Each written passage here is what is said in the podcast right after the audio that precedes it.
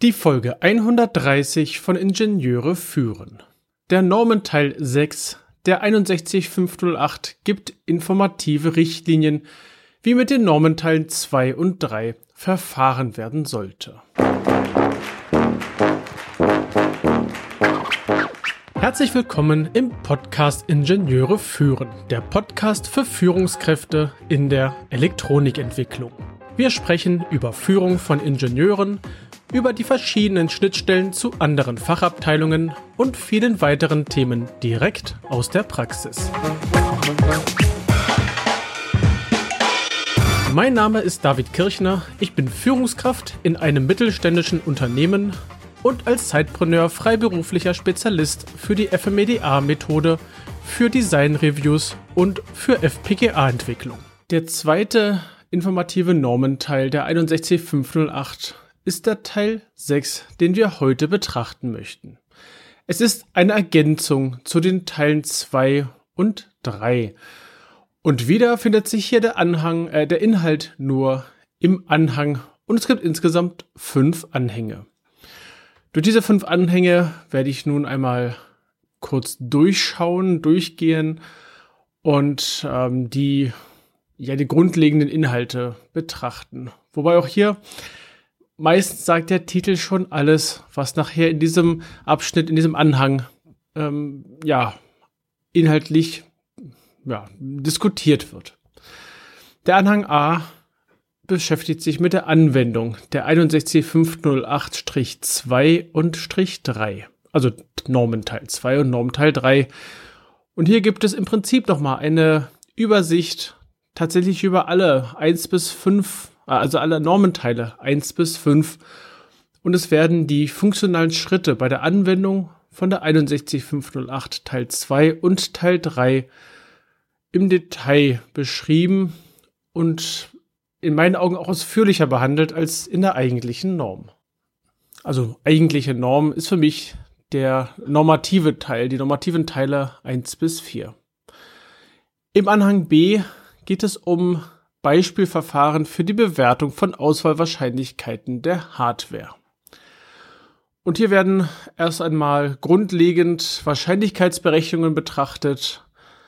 Das nimmt schon eine Menge Platz ein. Da geht es um die verschiedenen Wahrscheinlichkeitsberechnungen auch von verschiedenen Arten von, ja, wie halt Systeme aufgebaut sein können. Es gibt ja Möglichkeiten, dass ich parallele Verarbeitungssysteme habe, die mir dann ähm, am Schluss eine, über einen Entscheider sagen, so welches Ergebnis ist dann das Richtige, auf welches muss ich denn hier setzen. Und da gibt es viele Möglichkeiten, das Ganze dann zu designen und dann auch die Wahrscheinlichkeiten zu berechnen. Es gibt hier noch den Ansatz vom Zuverlässigkeitsblockdiagramm in meistens in dem Fall angenommener konstanter Ausfallraten. Es wird über den Boolschen Ansatz diskutiert, es gibt Ansätze zu Zustands- und Übergang oder Zustandsübergangsansätze, heißt das Kapitel, das Unterkapitel vom Anhang B. Und es gibt Behandlung von Unsicherheiten. All das sind verschiedene Beispielverfahren, die angewandt werden können, um die Auswahlwahrscheinlichkeit in dem Bereich der Elektronik zu, zu berechnen anzunehmen. Der Anhang C beinhaltet ein ausgearbeitetes Beispiel für die Berechnung des Diagnose-Deckungsgrads und des Anteils sicherer Ausfälle. Als Erinnerung, Anteil sicherer Ausfälle ist die Safe Failure Fraction. Ja, ist genau das, was hier im Titel gesagt wird. Hier wird mal von Anfang bis Ende ein so ein Beispiel ausgearbeitet und entsprechend berechnet. Es ist ein guter Startpunkt, wenn man bisher noch keine ähm, Berechnung in dem Bereich gemacht hat, hier diese Beispiele einmal durchzugehen, um ein Gefühl dafür zu kriegen, was wird denn von diesen Berechnungen eigentlich erwartet. Der Anhang D hat eine Methode zur Quantifizierung der Auswirkungen von hardwarebedingten Ausfällen infolge gemeinsamer Ursachen in EEPE-Systemen. Allein das, dieser Titel von diesem Anhang ist die komplette Beschreibung von diesem Anhang. Auch wenn in dem ersten Absatz dieselbe Beschreibung nochmal erfolgt. Im Endeffekt werden hier sogenannte Common Mode Fehler, also ähm, Fehler gemeinsamer Ursache betrachtet. Ich kann ja in einem System parallele Verarbeitungsstränge haben. Das ist alles gut und schön. Wenn jetzt alle an einem Netzteil hängen, kann dieses Netzteil natürlich alle drei eigentlich unabhängigen Systeme beeinträchtigen. Eine der klassischen Beispiele ähm, im Bereich der funktionalen Sicherheit. Und es gibt in diesem Anhang noch eine, ja im Prinzip eine gute Übersicht zu den verschiedenen Bewertungsmethoden, die es, ähm, die hier in diesem Bereich angewandt werden. Der Anhang E ist ein Beispiel für die Anwendung der Tabellen zur Sicherheitsintegrität der Software aus den IEC Teil 61508-3.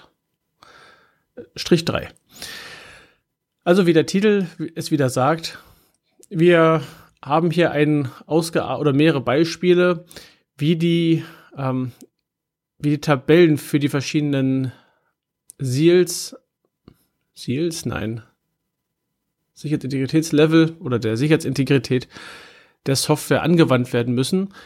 Es gibt ja diverse Beispiele und auch die verschiedenen Beispiele für verschiedene Level. SEAL 2, SEAL 3 und so weiter. Also auch hier, falls ähm, mehr in Richtung Software gearbeitet wird, ist dieser Teil sehr, sehr passend, ähm, um halt den Normteil 3 besser verstehen zu können. Und mehr gibt es zu diesem, ähm, zu diesem Normteil nicht zu sagen. Es ist sehr empfehlenswert, dies, ähm, gerade wenn man neu ist in dem Bereich, die verschiedenen Beispiele durchzuarbeiten. Manche sind vielleicht ein bisschen unpassend zum Projekt, manche sind vielleicht auch etwas äh, ausgeartet von der, vom Inhalt her. Und trotzdem empfehle ich diesen Teil 6 zum Verständnis der eigentlichen Normreihe.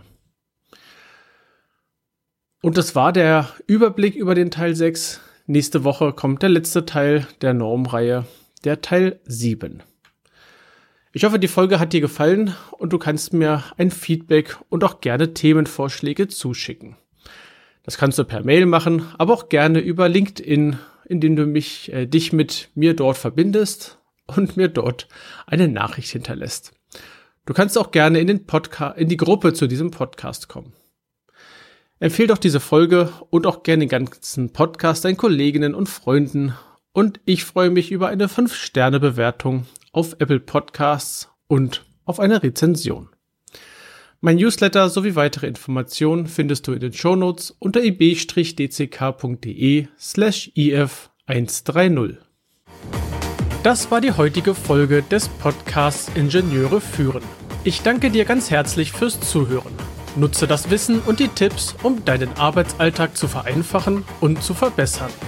So sage ich Tschüss und auf Wiederhören. Bis zum nächsten Mal. Dein David Kirchner.